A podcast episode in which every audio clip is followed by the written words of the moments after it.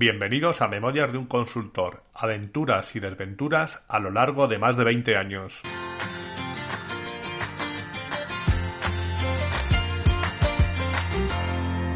Hola, buenos días, buenas tardes o buenas noches y bienvenidos al episodio 20 de Memorias de un Consultor.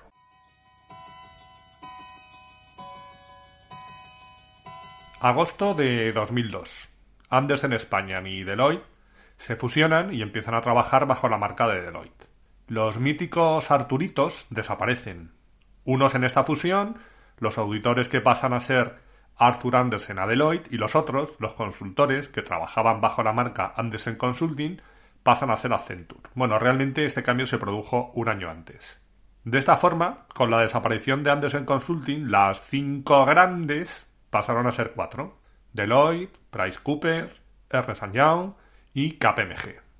Y Accenture, bueno, con lo de las grandes se refieren siempre más a las auditoras. Accenture no era de la parte de auditoría, era más consultoría. ¿Y es una de las grandes? Para mí no, pero ni Accenture ni las otras cuatro que he mencionado antes. Para mí las grandes, tanto auditoras como consultoras, son las que sacan los proyectos adelante en tiempo a un precio razonable y ofrecen soluciones tangibles a los problemas de su cliente, con independencia del tamaño de la compañía.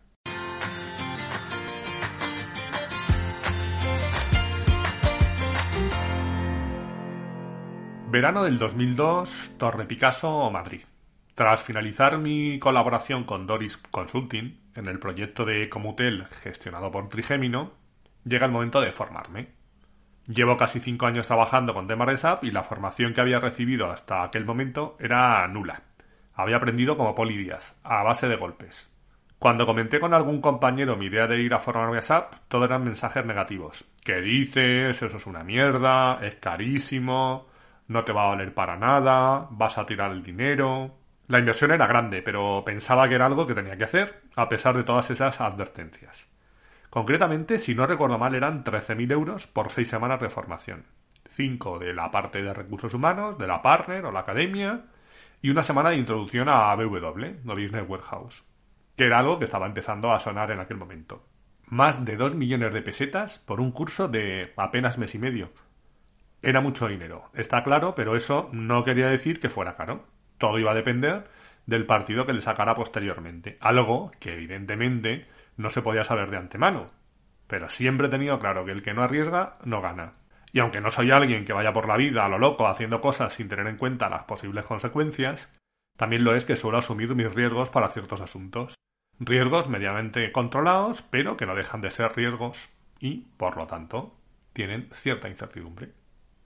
Además, la cantidad que iba a tener que desembolsar era algo inferior, ya que esos 13.000 euros eran con IVA incluido. Y en la promoción que lanzaron de la formación decía de manera explícita a los particulares no se les cobrará el IVA.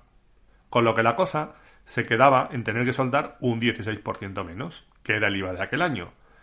Así se quedaba en 10.920 euros, que ya eran casi 350.000 pesetas menos. Un chollo, Iván, un chollo.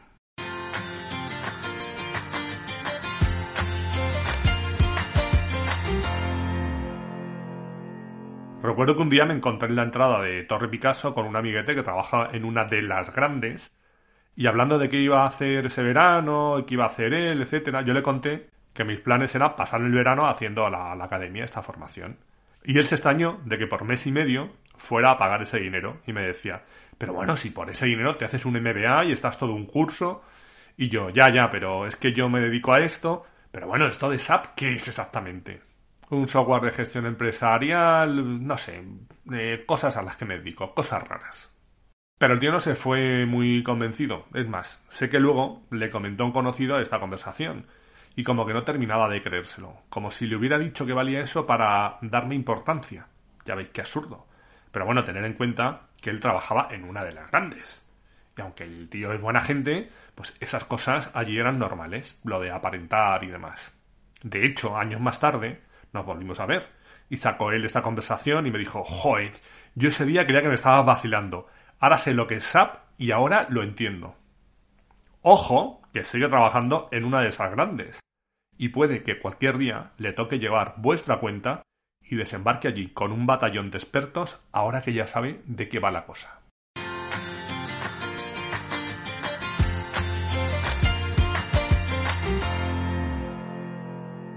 10.920 euros. Bueno, venga, pues voy a pagarlos y a empezar con estos.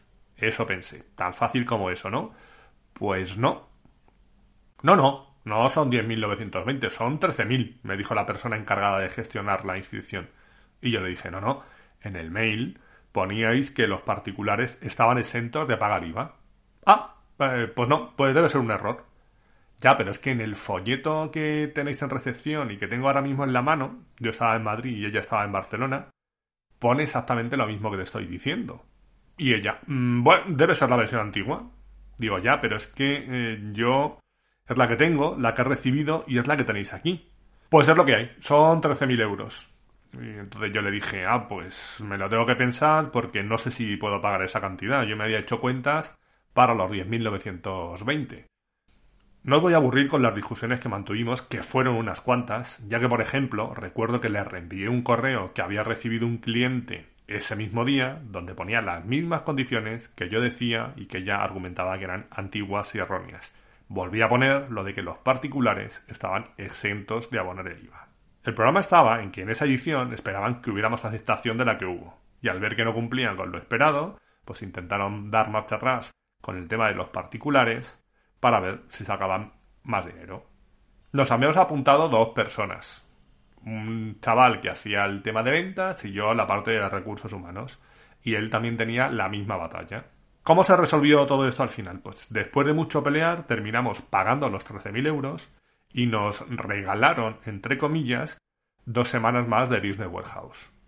La solución no era esa, ya que lo que nosotros queríamos era hacer un desembolso menor porque aunque en mi caso luego me pudiera desgrabar el IVA, ya que me había hecho freelance unos meses antes gracias al amigo Jack, digo Raúl, esto no era algo que entraba dentro de mi presupuesto. Yo había presupuestado soltar casi 11.000 euros y no 13.000. Pero bueno, así salió.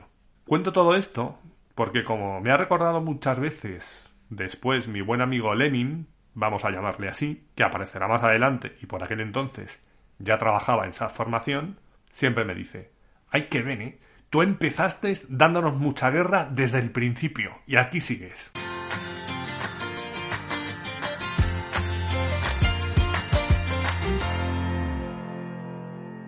Una vez resuelta la parte burocrática, llegó el día de empezar. Tenía cuatro compañeras en clase, todas venían de fuera, tres de clientes y una de una consultora. Vamos a llamarlas Ingrid, Paloma, Miren y Merced. Ingrid y Paloma venían de un cliente que era una empresa turística, vamos a decir que es Sol Viajar. Miren de una empresa industrial, por ejemplo, vamos a llamarla Julai. Y Merced de Dossier, una consultora que ya ha aparecido en algún episodio anterior. Las dos primeras ya llevaban unos meses sufriendo SAP en su empresa, y para las otras dos era algo totalmente nuevo. El instructor se llamaba mm, Asdrubal. Trabajaba para SAP, era personal interno, y en aquel momento era alguien al que íbamos a tener que soportar durante cinco semanas, porque luego a la parte de W había otra persona, durante seis horas al día, lo cual era todo un reto para él y para nosotros. Esa era la teoría en aquel momento. Después pasaron cosas, como iremos viendo.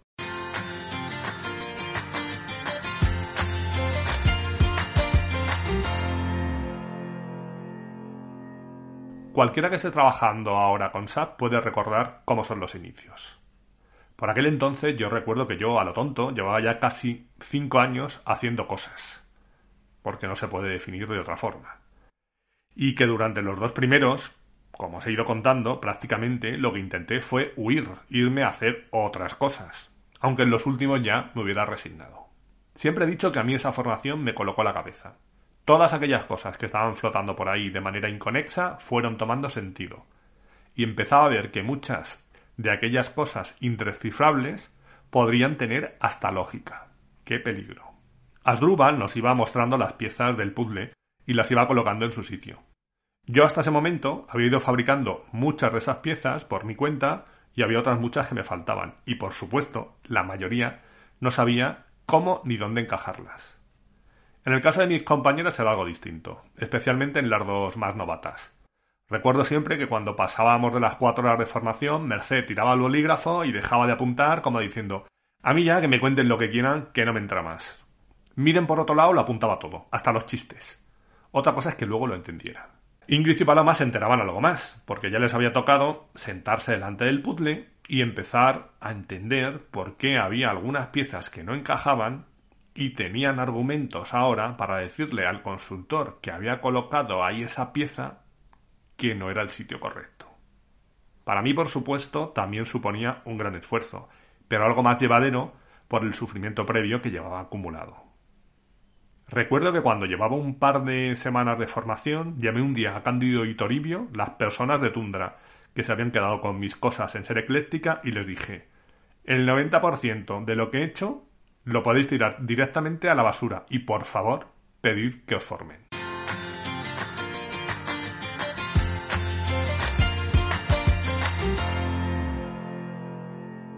¿Les hicieron caso? Se admiten apuestas. ¿Se fue todo a la basura? ¿Terminaron formándoles? En el próximo episodio responderé a estas preguntas y además contaré cómo pasé de un lado de la clase al otro.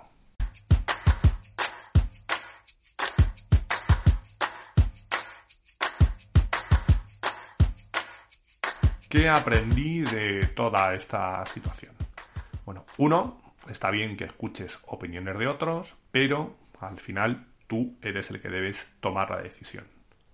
Dos, para saber si algo es caro o barato, no te puedes fijar únicamente en el precio. Y tres, pelea por lo que crees que es justo. Y hasta aquí hemos llegado en el episodio de hoy. Ya sabéis que podéis encontrar un nuevo episodio el próximo miércoles a eso de las 8 de la mañana, hora de la España peninsular, una hora menos en Canarias, aunque después cada uno lo escucharéis cuando os dé la gana, como no puede ser de otra forma. Podéis encontrar todos los episodios del podcast en la página memoriasdeunconsultor.com, donde estaré encantado de recibir vuestros comentarios, y también en plataformas tipo Spotify, iVoox, Apple, Google, etc. Y si queréis saber algo más de mí, me podéis encontrar también en mi blog personal aancos.com. Gracias por haber llegado hasta aquí y os espero de nuevo en el próximo episodio. Adiós.